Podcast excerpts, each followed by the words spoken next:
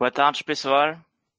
Desculpa pelo meu sotaque, sotaque carioca, obviamente. Sou Robin Tapa, uh, trabalho como business developer para o grupo Edenred, no departamento de inovação e novas oportunidades. E obrigado por se juntar a nós hoje para esse talk de inovação sobre Open Banking. Mas o que é Open Banking?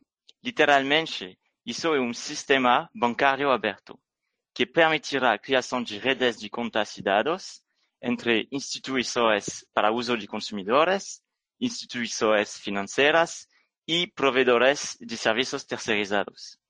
O Open Banking está se tornando uma importante fonte de inovação que está pronta para remodelar o setor bancário.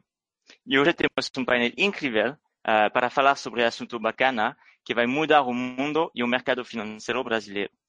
Temos o Bruno Balduccini, sócio da Pinheiro Neto, que vai nos introduzir mais ao Open Banking. O André Luiz Silva, CTO da Fintech A55, ele vai nos falar de casos existentes do funcionamento desse sistema. A Beatriz Gouveia, head do Guia Bolso Connect, uh, para nos apresentar a aplicação concreta desculpa, uh, do Open Banking no Guia Bolso. E no final, o Roberto da minha área vai moderar o painel para responder a todas as perguntas que vocês tiverem. Muito obrigado pela atenção e agora vou dar a palavra para o Bruno. Olá a todos, boa tarde. Primeiramente, agradecimento especial aqui para o pessoal da Edenred pelo convite. É um prazer estar aqui com vocês, contar um pouquinho sobre o Open Banking. Uh, aproveitei também, fiz uma apresentação bem simples, de 10 minutos só, uh, para dar uma geral, e coloquei também um chazinho aqui de de, sobre o Pix também, já que eles são assuntos relacionados. Tá? Então, eu vou já, para dar tempo para ter as perguntas depois, eu vou já dividir minha tela com vocês. Só um segundo, vocês estão enxergando? Então tá. Vamos lá. É, é, o que eu vou passar aqui é basicamente um super resumo do que, que o Banco Central fez sobre Open Banking e também vou passar rapidamente sobre Pix. Tá? Então, como já foi dito anteriormente, é, a atividade de Open Banking nada mais é do que um compartilhamento padronizado, dados e serviços por meio de sistemas, e aí quem pode participar são as instituições financeiras, instituições de pagamento eh, e outras instituições autorizadas a funcionar pelo Banco Central. Então, o Open Banking, acho que o primeiro ponto é que ele não é aberto para qualquer terceiro, ele é aberto para entidades reguladas, que são basicamente as instituições financeiras e as instituições de pagamento. Os objetivos do Open Banking nada são, são objetivos conhecidos e que estão no mundo todo. O primeiro objetivo dele é incentivar a inovação. Uh, ele quer com isso que haja competição e a tecnologia permita mais inovação. Ele quer, principalmente no Brasil, criar mais concorrência entre os players, que hoje é um mercado muito concentrado. Como consequência disso, ele aumenta a eficiência do sistema financeiro e no sistema de pagamentos. Vocês vão perceber que tem muito a ver com o PIX também. E, obviamente, ajuda a promover a cidadania financeira. E tudo isso tem que ser feito de forma ética, responsável e transparente. Tem que ter foco muito grande na segurança da informação e na privacidade dos dados que são compartilhados. Não pode ter qualquer discriminação no acesso a essa informação. Tem que gerar reciprocidade e tem que permitir a interoperabilidade dos vários players, dos vários arranjos que fazem parte desse sistema. Tá? Bom, só voltar aqui.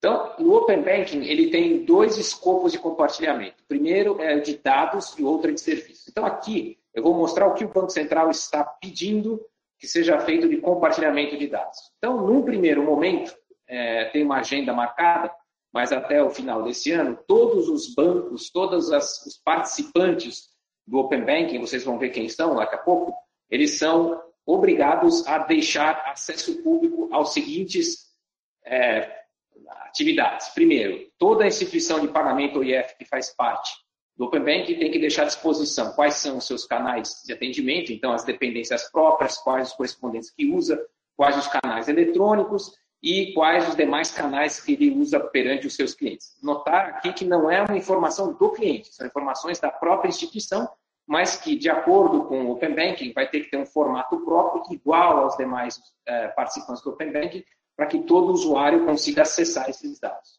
Na sequência, cada uma desses participantes ele tem que deixar disponível no Open Banking é, os produtos e serviços que ele oferece. E o Banco Central dá uma lista dos serviços que tem que necessariamente informar. Então, se ele oferece conta corrente, né, conta de depósito à vista, se ele oferece conta poupança, se aquela instituição oferece conta pré-paga, então e-wallet, cartão pré-pago, né?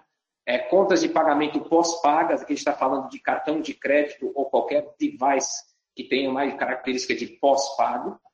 Operações de crédito, e aqui é, a palavra é bem ampla, então é qualquer tipo de operação de crédito, qualquer tipo de financiamento que aquela instituição oferece, ele tem que é, informar.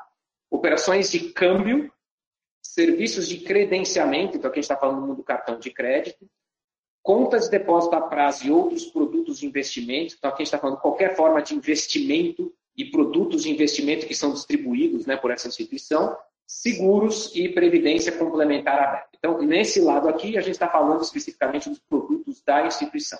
E para isso, é, são os produtos que são contratados por meios digitais que a instituição que fica disponível para o mercado.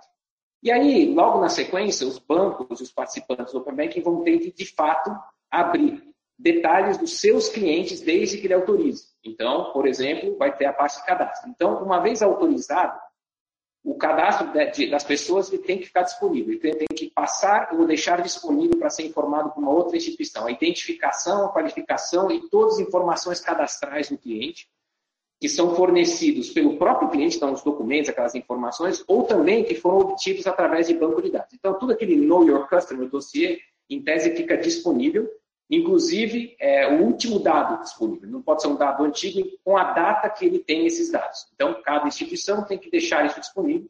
E, obviamente, observando a LGPD, a gente não está falando de dados pessoais sensíveis. Também não estamos falando na, na fórmula da Coca-Cola daquela instituição, ou seja, como é que ela faz o rating daquela pessoa, como é que ela, ela classifica aquele risco de crédito daquele cliente. Isso é uma informação proprietária da instituição não é dividida, mas os dados puros, crus que são utilizados para chegar naquilo, esses sim devem ser divididos. E, além do mais, ele tem que dividir, mediante consentimento, tudo que cada cliente tem especificamente. Então, se eu tenho uma conta corrente no banco X e eu tenho uma conta corrente no outro banco, e ele pede, olha, esse outro banco pede para ver o que, que eu tenho no outro banco para oferecer um produto melhor de conta de depósito à vista, então, os meus dados são sobre meus, minha conta de depósito à vista, os meus dados transacionais, sobre a conta de depósito poupança, pré-pago, pós-pago, operação de crédito, consta salário, câmbio, serviço de credenciamento, investimento, seguro e previdência. Ele vai ser obrigado. Então, para dar um exemplo de como isso vai funcionar, faça, assuma que eu tenho, por exemplo, uma conta no banco A e uma conta no banco B. Né? E eu sempre lá tomo cheque especial no banco A. Aí chega o banco B e fala assim: escuta, você toma cheque especial? Ah, eu tomo bastante cheque especial no banco A. Se você se incomoda em dividir comigo os dados sobre os seus, suas operações de crédito, o item 5, para que eu possa ficar acessando a sua conta e antes de chegar no final do mês, quando você fica negativo e vai no cheque especial, eu quero te oferecer uma linha mais barata. Você concorda? Concordo. Na hora que eu digo concordo, o que acontece é que a, a, o banco A é obrigado, através de uma API, a transferir essas informações para o banco B. E o banco B vai ficar monitorando a minha conta para que antes do final do mês, antes que eu fique no cheque especial, automaticamente ele fala: olha, você vai ficar negativo, então está aqui o dinheiro para você não ficar negativo. E me dá uma linha de financiamento lá e aí a lógica disso é que essa linha de financiamento tem que ser, vai ser mais, provavelmente mais barata, e aí vai criar uma competição esses, entre os bancos. Note que o banco A é o doador das, dos dados e o banco B é o receptor de dados. Né? Então, acho que esse aqui é um exemplo de como isso vai funcionar. Então, aqui a gente está falando de dados transacionais e pessoais.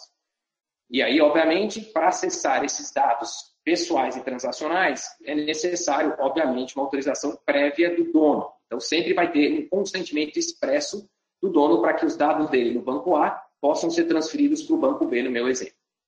E, obviamente, é, tudo isso é feito através de canais eletrônicos e tem que ser é, dados informações de, no mínimo, 12 meses. Ou seja, não pode ser é, coisa muito curta, não pode ter limitação, e, de fato tem que ser, no mínimo, 12 meses ou mais essas informações transacionais e pessoais.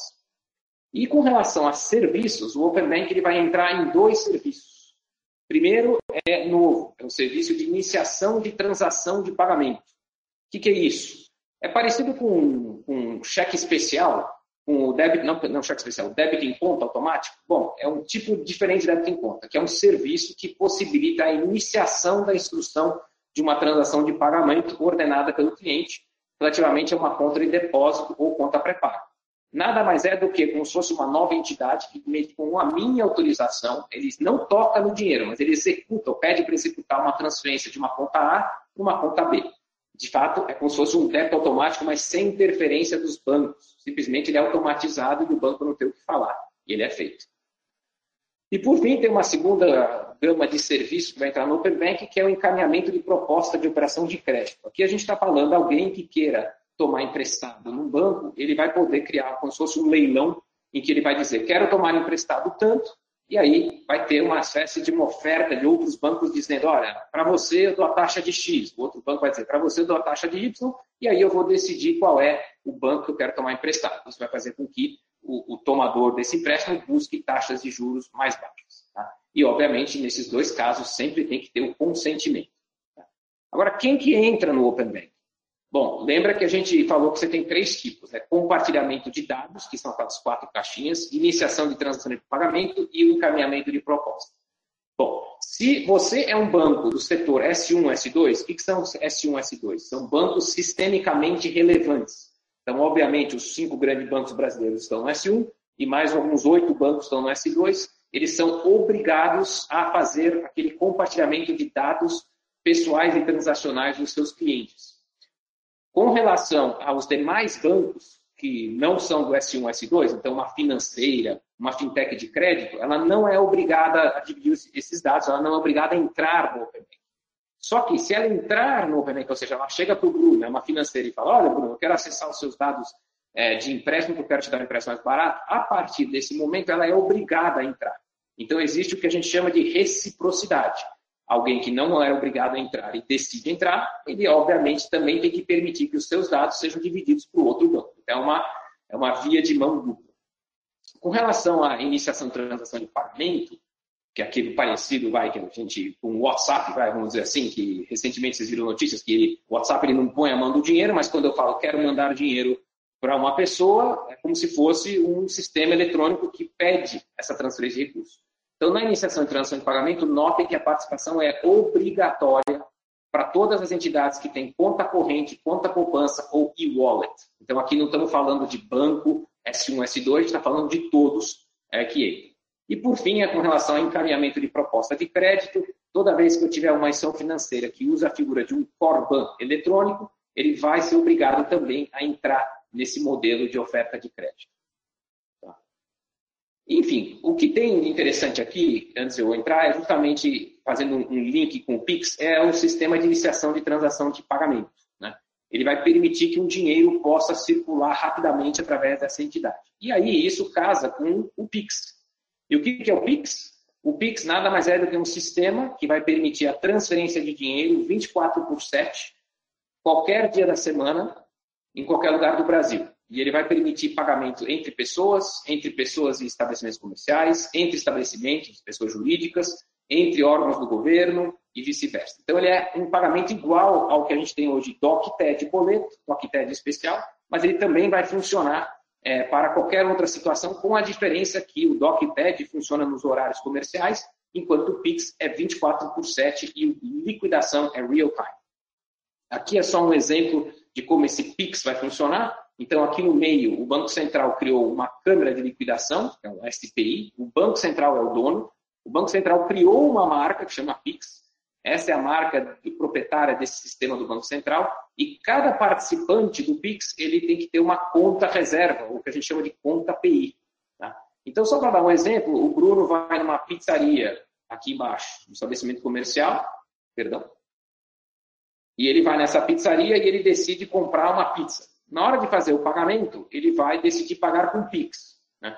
E esse Bruno, ele tem, por exemplo, uma conta no NuConta. É uma conta de pagamento em wallet. Então, aqui ele tem uma conta de pagamento no NuConta.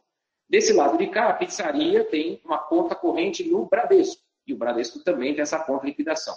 Quando eu faço essa compra e decido pagar com Pix, o sistema verifica a existência de saldos no Nubank.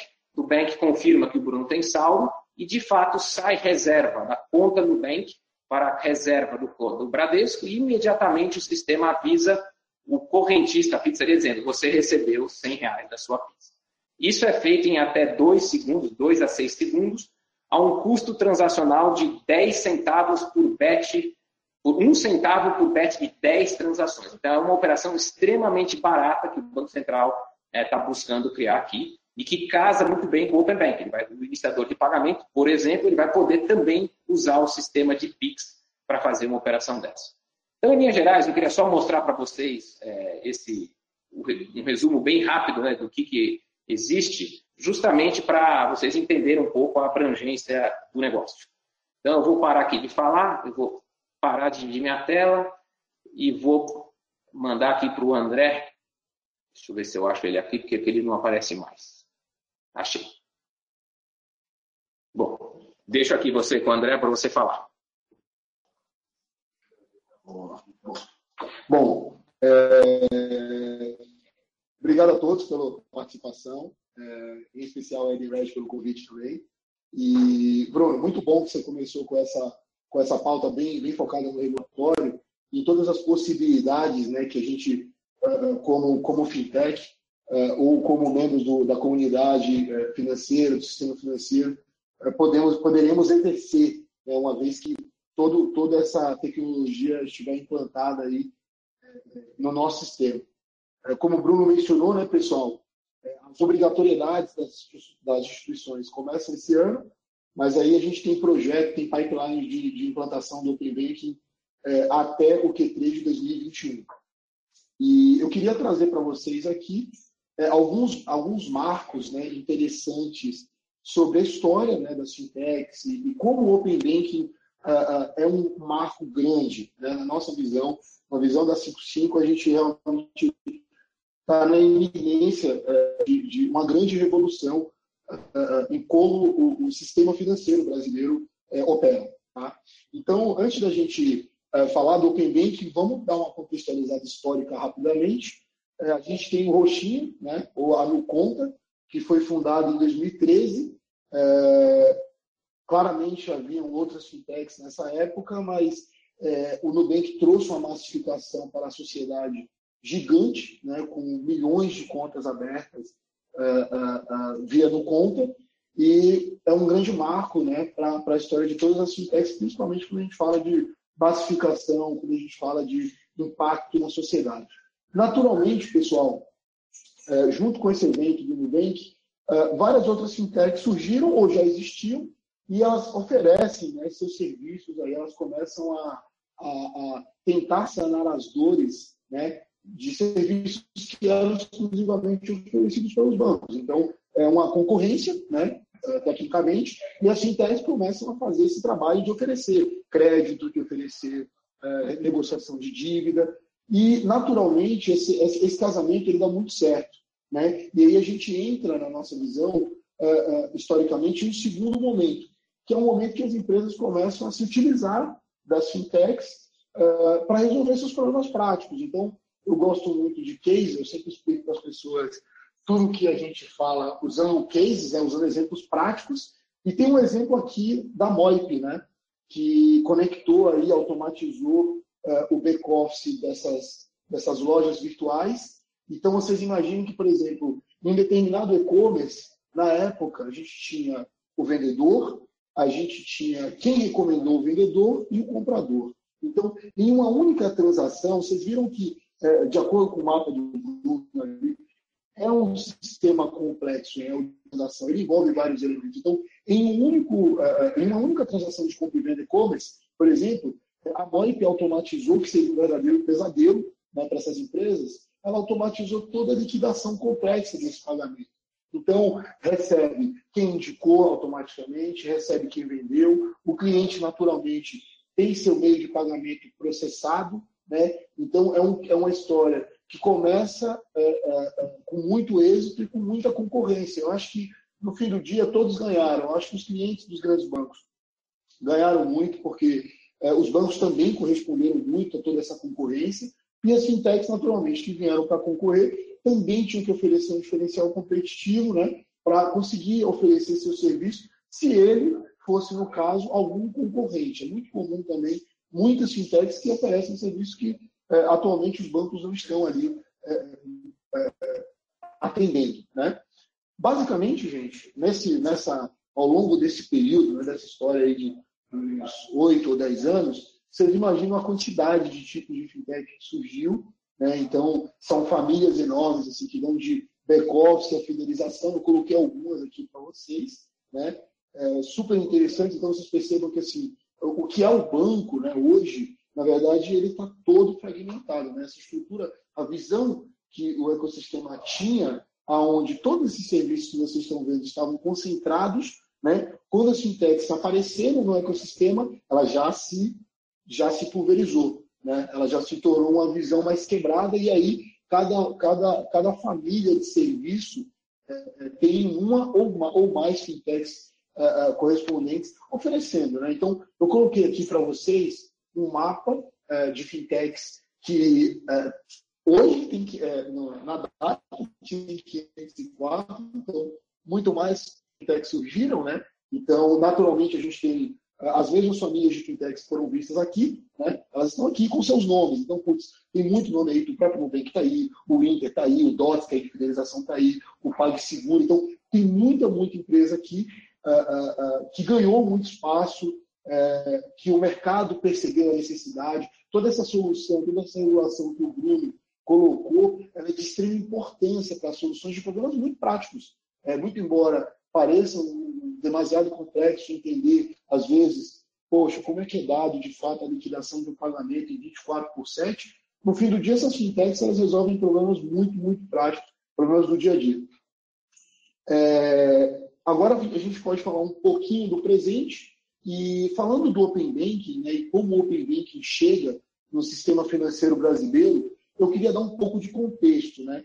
Eu sou um cara de TI, a gente, quem é de TI, está muito empolgado com essa, com essa inovação no Open. Então, basicamente, pessoal, é, tem um grande formador de opiniões, né, que é o jornal The Economist, é, retratando né, uma máxima que ele diz que os dados hoje são os recursos mais valiosos do planeta. Né? Então, é, o, o, valor de mercado das grandes empresas de tecnologia que estão aí até na reportagem é, é, dizem muito disso, né? E basicamente o mundo começou a prestar atenção absurdamente em dados, muito mais do que em qualquer outro tipo de recurso.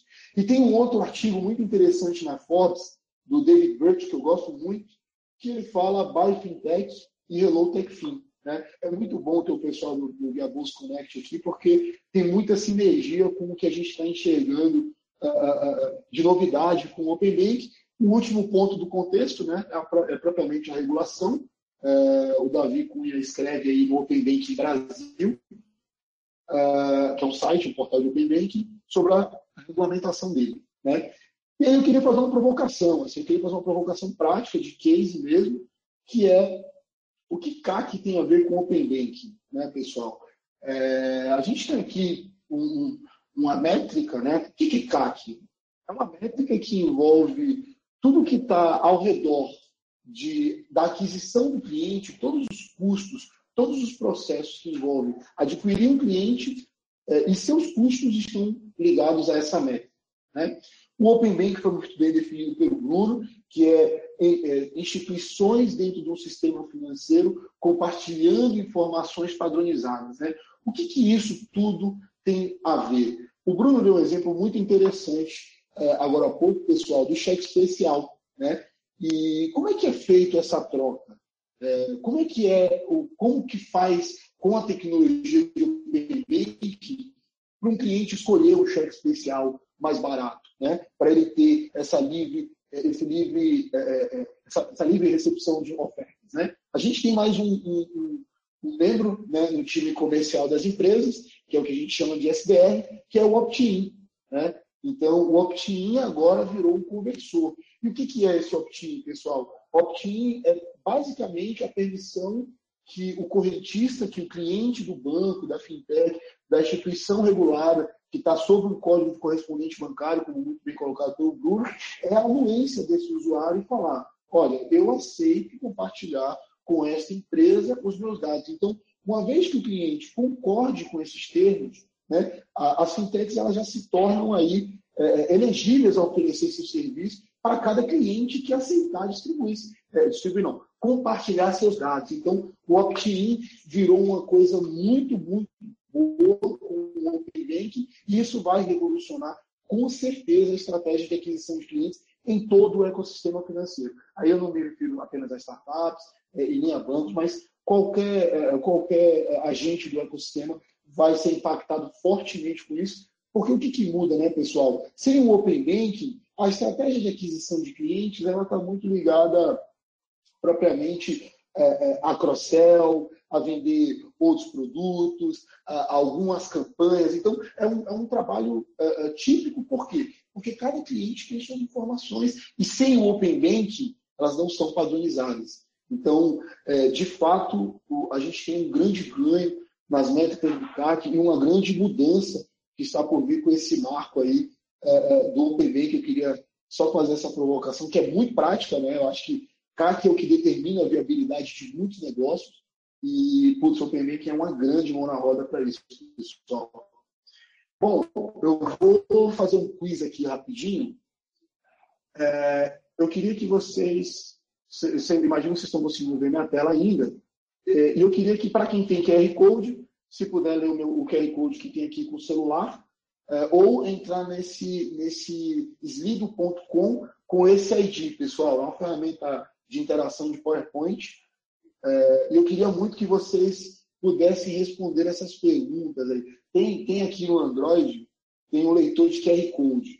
Então, bom, o pessoal já começou a responder. Eu queria que vocês assistissem. Deixa eu só encolher a minha tela. Olha isso, que loucura, né? A gente tem aqui Primeira pergunta, eu vou dar um minutinho, tá, pessoal? Porque o tempo está muito curto. E a ideia é, você já teve mais de uma conta corrente aberta, em qualquer momento. Uma conta que você use ou não use, é, só o fato dela estar tá aberta. Então, é, esse é o quiz, eu vou dar para todo mundo responder. Para vocês assistirem assim, a quantidade é, esmagadora de pessoas que têm relacionamento com mais de um banco. Né? É, é, é, impressionante. Tem mais outro. Beleza. Então, eu acho que a maioria, né? É, temos aí 50 votos. Maioria das, obrigado a todo mundo por ter participado. É, a grande, grande maioria esmagadora das pessoas, com 94%, é, tiveram, né, em algum momento, mais, mais, mais de uma conta corrente é, aberta. Né? Agora, eu queria fazer uma outra pergunta, e por favor, é, vou dar mais um minuto para a resposta. Vou tirar o mouse de cima para sair o ID. Legal.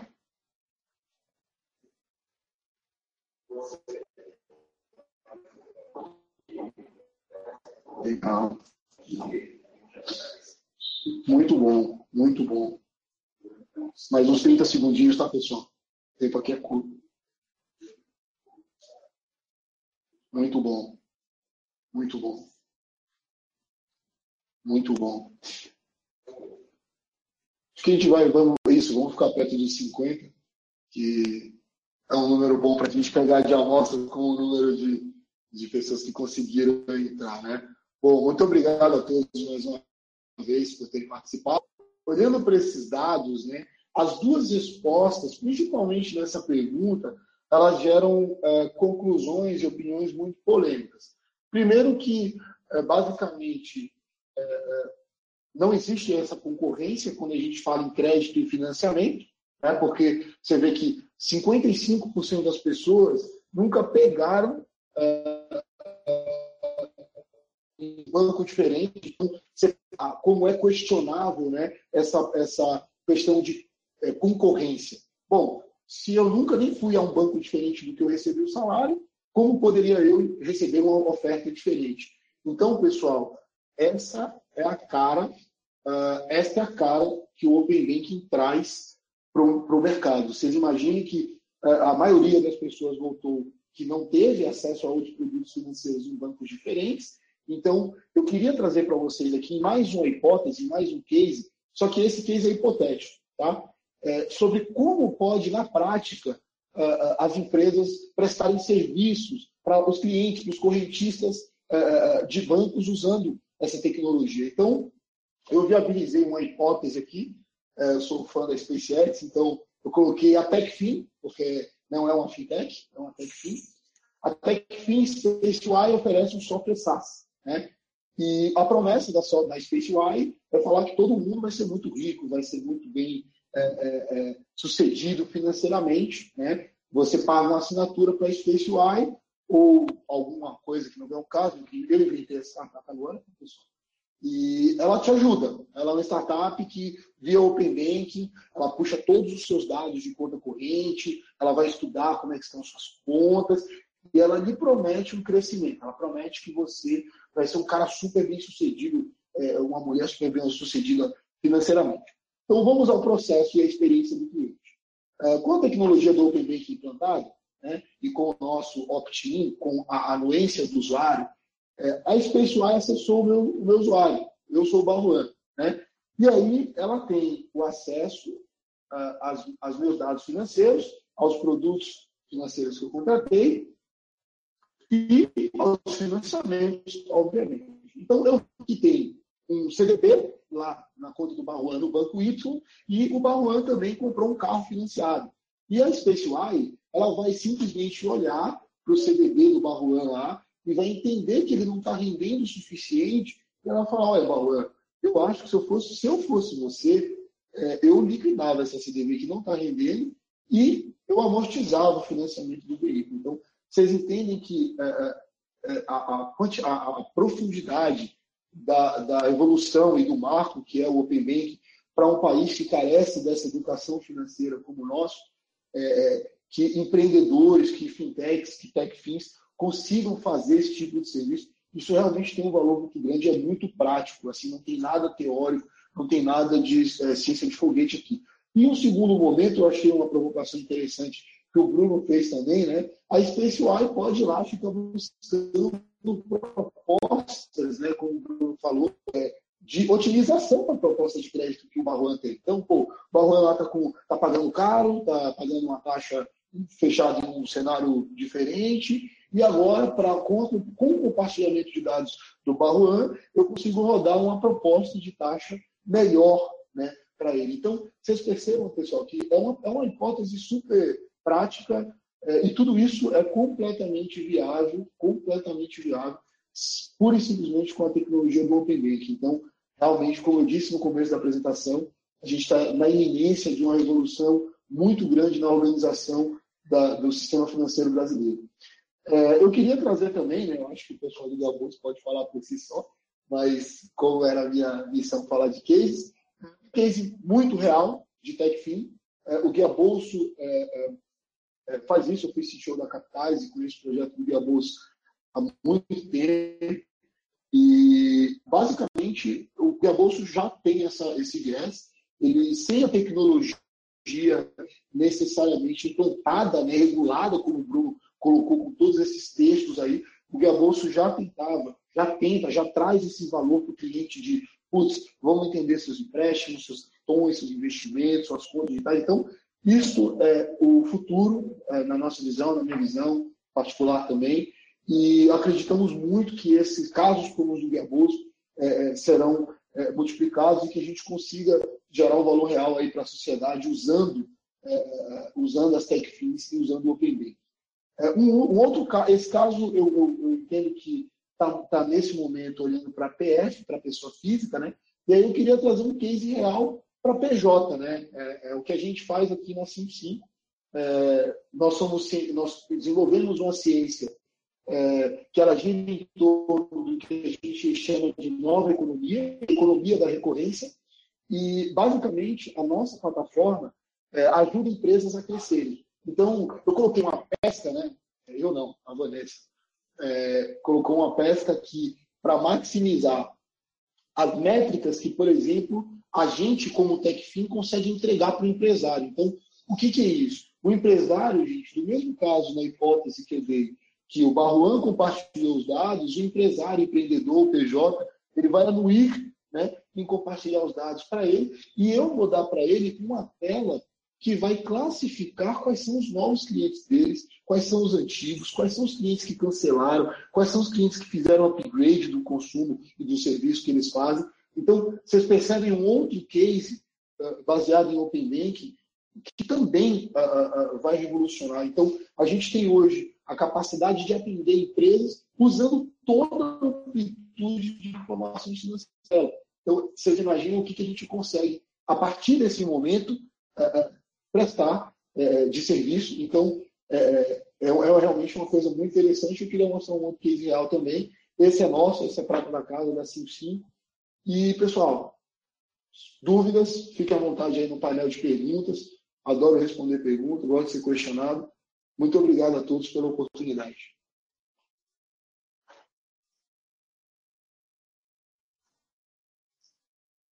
Obrigado, André. É, agora a Beatriz vai falar um pouquinho se ela entrar. E novamente, gente, se vocês tiverem alguma pergunta para fazer, pergunta aqui que a gente já fala no final delas. Sei aqui. Pessoal, boa tarde, tudo bem? Um, deixa eu aumentar aqui minha tela.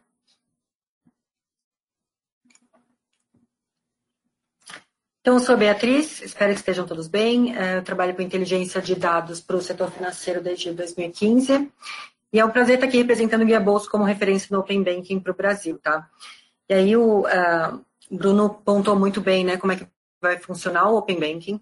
O André trouxe, né, os benefícios, alguns casos de uso, e eu queria mostrar para vocês na prática, tá? Porque o Guia Bolso ele vem antecipando já esses benefícios há algum tempo. E por que Guia Bolso? Né? Então, desde 2014, a gente trabalha fortemente na missão de melhorar a vida dos brasileiros e transformar o sistema financeiro. E quando a gente fala de melhorar a vida dos brasileiros, o Open Banking ele vem muito nessa ideia de uh, empoderar o usuário né, sobre os seus dados, para que ele tenha acesso a taxas de juros mais justas, a mais propostas. É muito alinhado ao propósito do Guia Bolsa e quando a gente fala de transformar o sistema financeiro também, né? Porque o Open Banking vem muito para fomentar a competitividade do mercado, que hoje tem tantos players.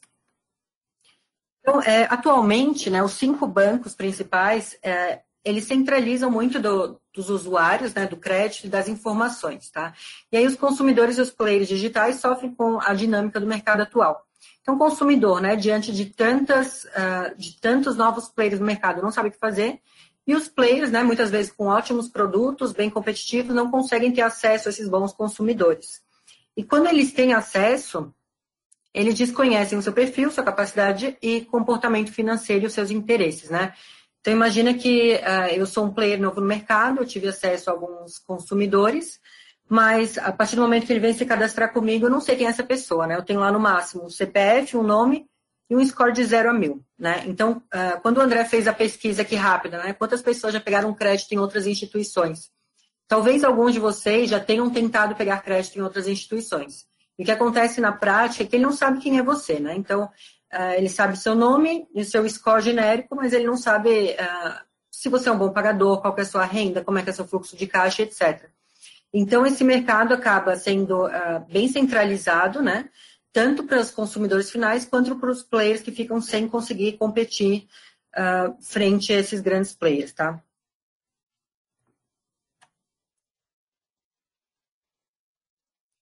O Guia Bolso, é, ele nasceu lá em 2014, se posicionando já como uma camada de inteligência nesse mercado, está organizando essas duas pontas a partir de uma tecnologia que a gente desenvolveu, proprietária, de conexão com a conta bancária e inteligência dos dados.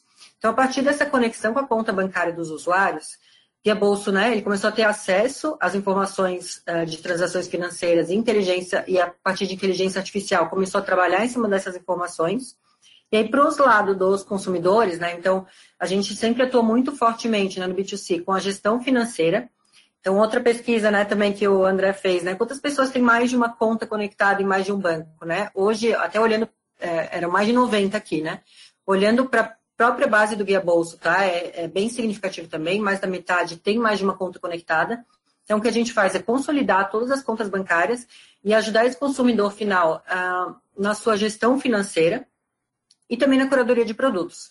Então, ofertar o produto que ele precisa no momento que ele precisa. E esses produtos é, são geralmente do, dos nossos parceiros, tá? Então, outro lado que a gente apoia também é o mercado uh, que trabalha com o ramo financeiro, são os novos players do mercado. Cada vez tem mais, e a gente apoia esse lado também uh, através de parcerias, com a, a, qualificação da audiência, né? Então, quando a gente oferta um produto para o nosso consumidor, a gente está qualificando ele antes disso e ofertando o produto ao nosso parceiro que seja mais adequado. A gente trabalha fazendo, então, esse match de ofertas e a própria contratação desse produto de forma 100% digital através da nossa plataforma B2C. Bom, então, é, partindo dessa tecnologia de conexão bancária, dessa escassez de dados de qualidade do mercado, né? Então, ok, é, quem que é o um usuário está se cadastrando aqui comigo, né, na minha fintech, ou no meu no banco digital, enfim. Quem que é esse usuário, né? Qual que é o produto que ele tem mais interesse? Uh, qual parcela cabe no bolso dele? Qual a, a, a melhor data para estar tá cobrando? Ou até na recuperação, né? Quem que é a pessoa que eu devo estar, tá, que tem capacidade de estar tá me pagando e eu devo priorizar aqui na recuperação? Então, o que é bolso frente a esses desafios de mercado e com a tecnologia de conexão bancária em toda a inteligência em cima dessas informações, desenvolveu o Guia Bolso Connect. Então, o Guia Bolso Connect ele vem para antecipar os benefícios do Open Banking tá, no Brasil para todas as empresas do ramo financeiro. Ele é um serviço B2B de inteligência de dados que permite que empresas do ramo financeiro conheçam melhor os seus novos clientes. Então, uh, com essa tecnologia, né, as empresas conseguem também ter acesso às informações mais atuais de movimentação financeira e comportamento dos consumidores mediante autorização destes. Né? Então, o que, que é importante aqui? O Guia Bolso Connect, ele vem 100% alinhado já ao LGPD, então ele parte do princípio de que o usuário final ele tem que consentir com o compartilhamento das suas informações bancárias e também é um plugin super seguro, tá? Desenvolvido no protocolo O 2.0, então questão de segurança de transação de informações, como uh, o Bruno também pontou no início, né? Que é uma preocupação, a gente já está super adequado. E para o usuário, esse processo de compartilhar suas informações bancárias, ele é super transparente. Então, ele sabe que ele está dando consentimento para a fintech X, uh, porque ele vai ter benefícios com relação a isso, né? Então, é, eu, por exemplo, né, já fiz, já tentei me cadastrar em mais de um banco digital, fora, meu, fora minha conta principal, e eu não tive acesso a cartão de crédito, por exemplo. Né? E nesse momento, eu gostaria de compartilhar minhas informações de histórico bancário para ter acesso a mais produtos né, e taxas mais justas. Mas essas duas instituições digitais não tinham acesso ainda às minhas informações bancárias, ao meu histórico, então elas não tinham como saber quem eu sou, que eu sou uma boa pagadora e etc. Bom, e na prática, como é que isso funciona, tá? Então, entrando aqui um pouco em case também, vou falar um, uh, de um case público que a gente tem, que é um case com o Banco Votorantim. Eles têm uma plataforma de empréstimo pessoal online sem garantia, onde eles fizeram uma chamada, tá? Basicamente, né? Colocaram um botão que faz a chamada para esse nosso plugin que captura o consentimento do usuário. Então, toda vez que um usuário vai pedir um empréstimo pessoal é, digital para o Banco Votorantim, tá? E esse processo é 100% digital, ele tem que compartilhar as informações bancárias dele, e é essas informações que o Banco Votorantim usa para analisar o risco de crédito atrelado. Uh, e aí, a partir desse momento que o usuário ele consentiu com o compartilhamento das informações, e aí pode ser de uma, duas ou N instituições bancárias. A gente entra em todas as contas conectadas, os cinco principais bancos, né, e os digitais também, Nubank, Original, Inter. A gente consolida todas as informações de todos os bancos e compartilha daí com a fintech ou a empresa, uh, o novo banco, né, que esteja solicitando mais de 60 informações distintas, capturadas já da conta corrente, cartão de crédito e investimento. Então, é, como o André apontou também no início, né? Quando chegar o Open Bank, esses bancos eles vão compartilhar os dados brutos, né? Então, as transações, né? Que é o que a gente enxerga hoje no nosso próprio extrato. É texto, uh, texto misturado, cada banco tem seu padrão e etc. E esses bancos, eles não vão compartilhar a inteligência proprietária deles, né? Que é a escoragem, uh, um rating, o que, que é um salário dentro daquela, daquelas transações, etc. Mas nós, Guia Bolsa, estamos trabalhando uh, com essa categorização já desses extratos e gerando inteligência para a própria gestão financeira e a gente vai sim disponibilizar isso também a partir desse produto, tá? Então, não são os dados brutos de extrato, mas uh, a gente vai dar acesso já às informações prontas e prontas para que vocês coloquem nos seus modelos de negócio, dentro dos seus modelos de crédito, regra de negócio, etc. Então, o que, que é isso na prática? Né? Essas mais de 60 informações, né, e no fim vai sempre crescendo, elas podem ser usadas tanto para detecção de fraude, né, redução do risco de fraude, quanto para análise de crédito, aí você reduz taxa de inadimplência, incrementa a receita, e também para redução de custos de operações de mesa, tá? E também auxilia muito na recuperação de crédito. Então, é, para os usuários que estejam abrindo uma conta digital, né? no momento que ele aceita compartilhar os dados de informações bancárias com a instituição, é, ele tem que informar né, o nome e o CPF dele, a gente entra naquela conta bancária, a gente captura o nome e CPF dele também naquela conta bancária, faz o match dessa informação, então é, garante que o usuário que está ali se cadastrando nessa conta digital, abrindo uma conta, é daquela conta bancária em outra instituição. Nesse momento, é, ele precisa é, compartilhar também suas informações de agência, conta bancária, sendo internet banking. Então, é, as chances né, de esse usuário, que é o dono daquela conta, não ser ele mesmo é muito difícil, porque ele tem acesso a todas as informações. E também parte do princípio de que ele já passou pelo processo de diligência numa das maiores instituições. Né? A gente compartilha também as informações de identificação da conta bancária, então banco, agência, conta, dígito, né, eventualmente a empresa, a instituição, né, que, tenha, que esteja recebendo acesso às informações, trabalhe com, com crédito, mas não tem uma conta digital, por exemplo. Aí ela queira é, depositar esse valor, é, esse crédito, né, depositar esse valor só naquela conta que foi verificada. Então, a gente compartilha essas informações também. Aí, quando a gente olha para a comprovação de renda, né, tanto para instituições financeiras que trabalham com crédito, mas também com outras instituições que trabalhem com a, a comprovação de renda propriamente, né, para provar alguma, algum financiamento, etc., uh, o que, que, a gente faz? A gente automatiza esse processo, né? Hoje é, a gente entende que é um processo extremamente burocrático e, e manual. Então, tanto para o usuário final, né, que tem que tirar foto do seu extrato, lerite, etc., quanto para as operações de mesa dentro do escritório, que tem que analisar aqueles extratos para conseguir tirar algum insight tomar alguma decisão, a gente automatiza esse processo. Que a gente, eh, a partir do momento que o usuário, né, para ele vai ficar automático, então ele vai querer, ele vai compartilhar as informações bancárias dele, a gente vai entrar e vai categorizar já, entregar para a instituição o que, que é uma renda ali, o que, que é a entrada de INSS, qual que é a volatilidade dessa renda, né? Então, principalmente agora, olhando para o cenário atual, onde muitas pessoas estão começando a trabalhar como autônomos cada vez mais, né? Então, como é que é a volatilidade dessa renda? Eventualmente, uma pessoa recebe semanalmente uma renda, em uma semana não recebe nada, em outro mês não recebe nada, outro mês recebe bastante. Então, o risco atrelado dessa pessoa de crédito, de inadimplência, pode ser mais alto. Então, identificando né, o que é um CLT, o que é um autônomo. Se for um CLT, qual que é o salário desse usuário? Qual que é a data de recebimento desse, desse salário? Né? Então, eventualmente, atrelar a data de cobrança né, de um crédito a essa data de recebimento do salário. O que, que ele tem de saldo em conta e saldo em investimentos? Então, às vezes ele tem uma reserva de emergência ali, o que pode aumentar, uh, diminuir as chances de risco aquele usuário. Se ele começou a receber uma rescisão nos últimos três meses, então, é, se ele foi né, demitido nos últimos três meses, então é uma informação super atual, né, porque a gente entra é, em real time na conta do usuário para capturar essas informações. E também a gente desenvolveu algumas variáveis já uh, frente a essa crise econômica que a gente está vivendo por causa do Covid, né? Então, se o usuário está recebendo benefício do governo na conta dele, se ele teve uma redução salarial, se ele começou a entrar com uma renda extra e etc.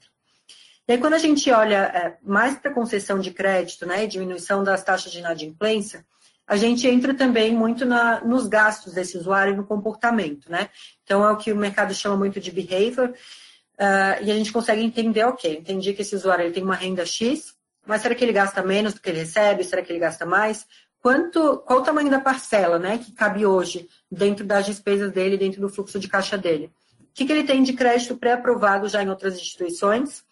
Uh, o que, que ele tem de cheques retornados, de pagamento de juros de cheque especial, juros rotativos, né? Então, Bruno e André também comentaram sobre esse exemplo de cheques rotativos. Poxa, eu vi que esse usuário que está se cadastrando aqui comigo, ele paga taxas altas né, de, de juros de cheque especial. Eu tenho duas opções, né? Eu posso é, entender que o risco dele é, é, maior, usar isso como, como mais uma variável dentro do meu modelo de risco, ou também eu posso ofertar um produto de empréstimo, porque ele vai pagar uma taxa mais barata do que a taxa que ele está pagando hoje com esse cheque especial, né? uh, dias desses usuários em, em, saldos negativos, outros empréstimos que ele tenha vinculado já àquela conta, número de transações, né? Então, uh, para todo mundo que está trabalhando aí com conta digital, né? Vamos supor que o usuário tem uma conta conectada, mas ele tem uma, duas transações ali por mês, né? Muita gente é, que não é desbancarizada e no mercado é subbancarizada, né? Então, tem uma conta, mas que não atende exatamente a todas as necessidades daquele usuário. E ele não está engajado. Então, é, eventualmente, para ofertar um produto, uma conta digital, alguma coisa diferente. E aí, quando a gente olha para conversão e engajamento, né, usando também a, a introdução ali do André, quando a gente olha para CAC, para cross-sell e etc., né, para aumentar a receita dos, dos clientes atuais, etc., a gente consegue, o Guia Bolsa ele tem todo o wallet share, né, ou seja, todo, todos os gastos do usuário categorizados já. Então, a gente consegue é, mostrar para o mercado que ali dos, das entradas desde as saídas, né, o que, que são gastos com veículos, o que, que são gastos com viagens internacionais, uh, se ele gasta com seguradoras, né, para o mercado de seguros, se ele gasta com outras seguradoras, ou se, te, se teve entrada de outros seguros, né, às vezes vai aumentar aí as taxas de fraude. Uh, o que, que ele tem de, uh, de resgate de outras corretoras ou transferências, e o que, é uma renda estimada desse usuário, etc. Então, aqui é muito olhando para a personalização de oferta, né, e para ajudar também na, no engajamento do usuário e, e no cross-sell, upsell propriamente, tá? Bom, então, é, o que eu queria falar aqui era um pouco né, da nossa experiência no Guia Bolsa como pioneiros aí nessa, nessa iniciativa do Open Banking. Né? O Guia Bolsa ele começou lá em 2014, sempre olhando para uma missão muito alinhada ao que o Open Banking vai trazer aqui para o Brasil. E a partir do final do ano passado, a gente, é, a gente resolveu né, dividir essa nossa inteligência e tecnologia que a gente usa internamente para o mercado, tá? Para fomentar o mercado mais competitivo de fato. Então, a gente se posiciona muito nesse, nessa etapa central de inteligência de dados, tá? Bom, estou é, deixando aqui meus dados para contato. Qualquer dúvida, é, hoje ou se eventualmente mais para frente alguém quiser conversar, tá? Estou super à disposição. Obrigada a todos pela atenção.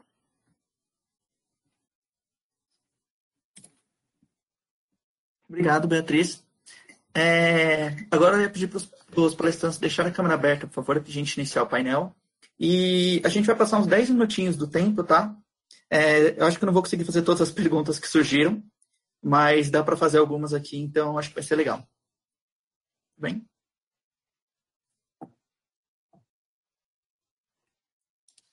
Certo, deixa eu pegar aqui as perguntas que eu separei. Uh, eu vou começar uma para você, Bruno. É sobre o Pix. Uh, teve uma pergunta que é se ele vai substituir o TED e o DOC e qual que é a previsão para a implementação dele. Tá. Bom, o Pix ele não vai, em tese, substituir o DOC e o TED. O DOC e o TED ele vai continuar funcionando no SPB e vai ser usado provavelmente para grandes transferências de recursos, né? Mas lembrando que o Pix funciona também para pessoas jurídicas, para transferência de recursos de qualquer natureza. Então, o que eu acho que vai acontecer é que vai ter uma diminuição uh, do DOC-TED para quantias menores de valor, né? E, e, e, a depender das tecnologias que vão ser criadas, eventualmente um dia o, o DOC-TED podem sim a, a desaparecer. Mas eu acho que não é algo que acontece no curto prazo. Mas, de novo, depende muito do custo dessas, dessas operações, né? Agora, sem dúvida, de imediato, pequenas transferências vão ser usadas exclusivamente no Pix e não mais para o DocTed, lembrando que no DocTed você tem o custo que o banco cobra e que normalmente tem uma margem, enquanto no Pix vou ter uma série de gratuidades. Então, já o Banco Central avisou que quando você fizer uma transferência entre pessoas, vai ser gratuito. Só quando tiver transferências entre pessoa física e pessoa jurídica, daí pode ser cobrado, mas vão ter limitações. Então, claramente, é, se um produto é mais rápido e mais barato, ele tende a dominar. Então, acho que agora não, no futuro, provavelmente. Ok. E qual, qual seria mais ou menos uma previsão para ele entrar? Bom, o Pix já começa agora em novembro, tá? Ele vai ter um soft opening em novembro, já tiveram alguns testes e agora já tem uma, um grupo já de quase mil instituições diretas e indiretas que já vão fazer os primeiros testes, vai ter uma outra janela em dezembro e depois, a partir desse momento, já lança para valer o Pix. Então é bem imediato mesmo. Ah, legal. Uh, fazer uma agora para o André, tudo bem? Uh, o André caiu, bem na hora. Deixa eu só. Ah, ele voltou. É... Tô aqui, tô aqui. É o seguinte: uh, com baixo nível da educação financeira da população brasileira hoje, você acha que com o Open Bank não facilitaria surgir alguns bancos aproveitadores que poderiam enganar os usuários ou utilizar da má fé? Ou você acha que é o oposto, que o Open Bank, na verdade, vai deixar eles mais seguros? É, eu acho que a transparência e a tecnologia, a tecnologia ela tem um papel é, super importante. A informação democratiza. Né? É, da mesma maneira que hoje é, você vê que os veículos e as notícias elas, elas são é, perceptivamente fake news, né? Eu acho que as fake companies e os, e os conselheiros que são fake uh, e, e, empresas que usam disso para o, o, o mal, elas não têm um caminho muito longo a percorrer quando a gente tem a tecnologia amparando. Né? No fim do dia, é, é, toda, toda essa regulamentação que o Bruno colocou muito bem aí, ela tem que ser muito risca e, e os nossos sistemas financeiros é reconhecidamente é, é reconhecido internacionalmente por um, um, sistema muito robusto, à prova de muitas é, intempéries de liquidez. E, então, eu acredito que o Open Bank, na verdade, ele ampliará. Eu acho que é, é, a transparência, a falta de visibilidade de muitas fintechs é, em mostrarem seus produtos. Né? Hoje em dia, a gente sabe que é um mercado concorrido e centralizado, o de serviços financeiros, em especial quando a gente fala de crédito. Então, é, na minha visão, é, a, resposta curta é que dificilmente é, a gente consegue inibir a transparência quando a gente está no meio de tecnologia, né?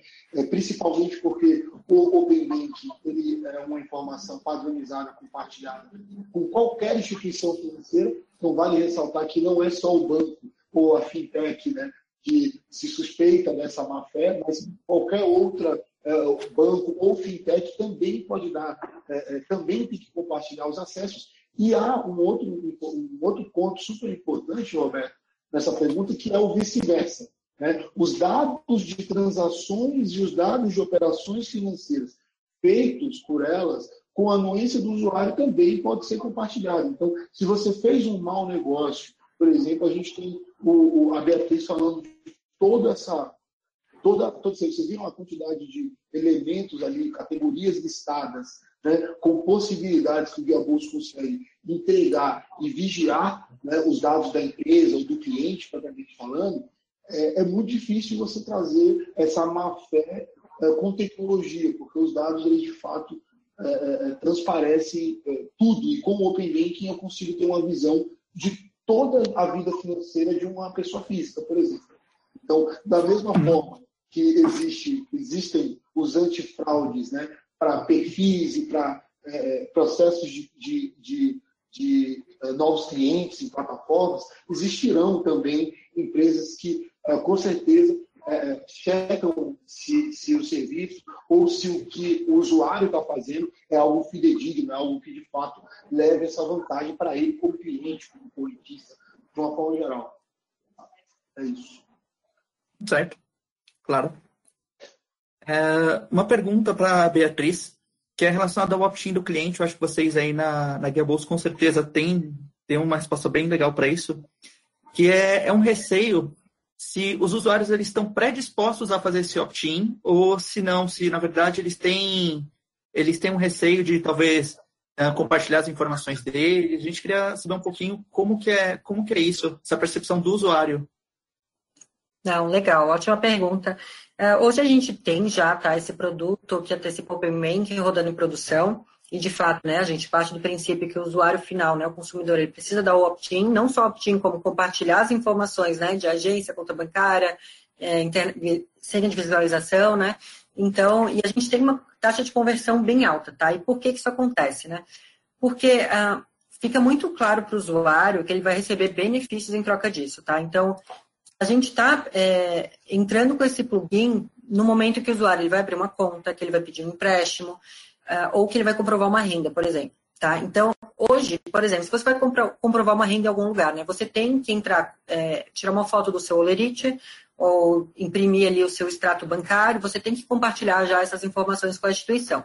Tá? Então, na prática, isso já acontece, uh, e aí, para o processo de comprovação de renda, o que a gente faz é automatizar esse processo. Né? Então, em alguns cliques, isso tudo acontece, automatiza tanto para o usuário final, que, né, diminuindo a taxa de desistência, etc., quanto para a empresa, né, que tem lá a sua operação de mesa, back-office, para olhar isso é, transação por transação no olho, a gente automatiza esse processo também reduz esses custos. Quando a gente fala de abertura de conta ou empréstimo pessoal, a gente sempre deixa claro, né? Então, o case que eu usei ali como exemplo, o Banco Votorantim. Se você quiser pegar um empréstimo pessoal com o Banco Votorantim 100% online, você vai ter que compartilhar as suas informações bancárias. Isso vai te dar acesso a, a ofertas com taxas de juros mais adequados ao teu perfil, então juros mais baixos do mercado. e te dá acesso também a mais ofertas, tá? Então, assim, como o benefício é muito claro, é, os usuários, eles tendem a, sim, de fato, compartilhar essas informações, uh, o que a gente vê na prática, tá? Quando isso não acontece, é quando o usuário é desbancarizado de fato, e aí uma opção da instituição, né, se você quer correr esse risco ou não, mas quando ele é bancarizado, está pedindo uma abertura de conta, etc., como eu falei também no meu exemplo, né? Eu tentei abrir, uh, eu abri conta, na verdade, em duas instituições digitais novas, uh, em dois bancos digitais, aí né? nenhum dos dois me deu cartão de crédito. Uh, porque, lógico, eles não têm essa minha informação. Se ali no momento eu queria né, ter um cartão de crédito daquelas instituições. Então, se naquele momento tivesse ali para mim a opção de compartilhar meu histórico, para eu ter acesso a mais produtos e taxas mais justas, eu teria compartilhado, né? Então, na prática, o que a gente vê é que sim, as pessoas elas estão é, cada vez mais prontas para isso. E o Guia Bolso, por si só, também ajuda muito na, e o Open Banking, né, na, na, gestão financeira das pessoas, né, na própria educação financeira. Então, cada vez mais se fala de Open Banking, de empoderamento do usuário sobre seus dados. Então, isso é algo que cada vez mais vem fomentando esse compartilhamento de informações. Entendi. É, e, gente, a gente passou um pouquinho do tempo, então tem uma última pergunta para todos que é, é um pouco sobre o futuro do Open Banking, mas um futuro próximo, porque a gente está nesse cenário de pandemia, né? E a dúvida que, que existe é o seguinte: após a gente passar por esse momento super complicado, o que, que vocês acham que vai acontecer? Uh, a gente vai ter uma crescente no Open Bank, as instituições vão correr com isso? Ou vocês acham que esse cenário que a gente está agora deu uma esfriada nessa, nesse movimento que está acontecendo? Aí, a gente pode seguir a hora, então, Bruno, se você quiser começar falando, mas seria legal escutar um pouco de cada um de vocês sobre isso. Tá. Bom, o Open Bank ele não, é, não é opcional, né? principalmente para os grandes incumbentes. Então, ele vai pegar na força mesmo. Eles são obrigados a entrar, não tem uma opção com risco de punição. Esse é o primeiro ponto. E o que eu acho que vai acontecer uhum. é que ele vai ter um, uma abertura de informação e de troca de informação nunca vista antes e a capacidade ou a incapacidade de algumas instituições que provavelmente não vão conseguir competir de igual para igual. Então a gente vai ter casos de bancos que vão ter que se reinventar e vão sobreviver e outros que vão ter que não vão conseguir acompanhar esse modelo, eles vão ter custos mais caros, né, o CAC, né, que o próprio André fala, vai ser provavelmente impossível dele conseguir competir e alguns bancos vão se tornar o que acontece na Europa, por exemplo, ele é muito bom em um produto e os outros produtos ele vai usar uma plataforma, vai contratar o guia bolso, vai fazer outras coisas para oferecer o serviço de um outro banco, de outra instituição. Claramente é isso que vai acontecer. Então, esse grupo muito fechado ele vai deixar de existir mesmo e a gente vai ter uma mudança bem radical aí das grandes, dos grandes. Alguns provavelmente não vão ser mais o que a gente conhece hoje. Certo. Legal. É, eu, eu acho, acho que tem, tem, muita, tem muita coerência, muita sinergia a minha visão com a do Bruno, e falando do momento em específico, Roberto, o, o momento, é, na verdade, é um momento muito, muito quente. Talvez um dos momentos mais quentes dos últimos anos é, para o Open Banking. Nesse momento agora, eu acho que esse futuro é um futuro imediato. É, é por, base, é por isso que o Banco Central está garantindo, está fazendo esse enforcing né, para que as instituições consigam se conectar a isso. E por que, Roberto, esse momento é um momento tão quente para o Open Banking e para o banking de uma forma geral? É, primeiro que existem uma série de pacotes é, é, do governo né, para incentivo, distribuído entre diversos tipos de agentes no, no ecossistema financeiro. Então, existem várias gestoras, vários fundos de investimento nesse momento, constituindo fundos para, por exemplo, é, o fomento do BNDES, então, tem uma enxurrada de crédito muito grande no mercado do governo, é, tem uma pulverização muito grande. Então, vocês veem que, por exemplo, boa parte dos grandes grupos é, estão adquirindo ou fintechs de microcrédito, ou eles estão instituindo produtos de microcrédito. Ontem mesmo saiu um produto de 500 reais. Então, o empreendedor está precisando. Então, toda essa movimentação financeira ela está inclusa no Open. Então, eu diria que esse momento, é, é, por incrível que pareça, assim, é, ele traz um, um, um, volume muito grande de informações transacionadas e, com certeza, essa obrigatoriedade misturado a todos esses pacotes de, de, de incentivo e de benefício é, que os empreendedores estão recebendo do governo de auxílio, é, a, a, soma disso, é, de fato, é muito, muito quente para o sistema de Open Banking. Essa é a minha. Beleza, complementando aqui o Bruno e o André, né? Até quando começou essa crise, a gente realmente pensou, né? E agora vai, vai atrasar um pouco a, o Open Bank, questão de regulamentação, etc. Mas a minha opinião é de que não, porque de fato, inclusive, o Banco Central, né, já publicou a regulamentação, então assim, é, não parou com as suas atividades, então continua andando, continua ativamente andando. E eu falei isso, inclusive, porque o Tiago, que é um dos fundadores do Guia Bolsa, né, ele atua uh, junto ao Banco Central, né, nessa frente de Open Banking, e eu sei que as coisas estão de fato acontecendo, e por outro lado também, é, olhando para a crise que a gente está enfrentando, o mercado está demandando cada vez mais, né? Então, não só mais players entrando, mas uma crise econômica demanda de mais de mais competitividade no mercado, de mais ofertas, de personalização de juros, as pessoas precisam mais de crédito. Então, eu acho que dos dois lados, assim, né? Tanto o lado da demanda é, vem crescendo, quanto o lado do, do próprio Banco Central, que está regulamentando, se mexendo para que isso aconteça, para melhorar a economia uh, e a, o ecossistema financeiro num todo, né? Então, eu acho que uh, o fato dessa crise, etc., não vão postergar aí o, o plano, tá?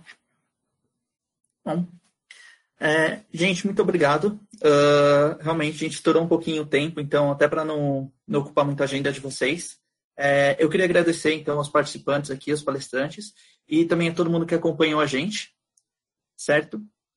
E é isso, desejar um bom final de tarde para vocês, e em breve vai ter mais um talk de inovação para todo mundo. Bom? Obrigado, pessoal. Até mais. Obrigada, pessoal. Até mais. Muito obrigado. Tchau. Um abraço.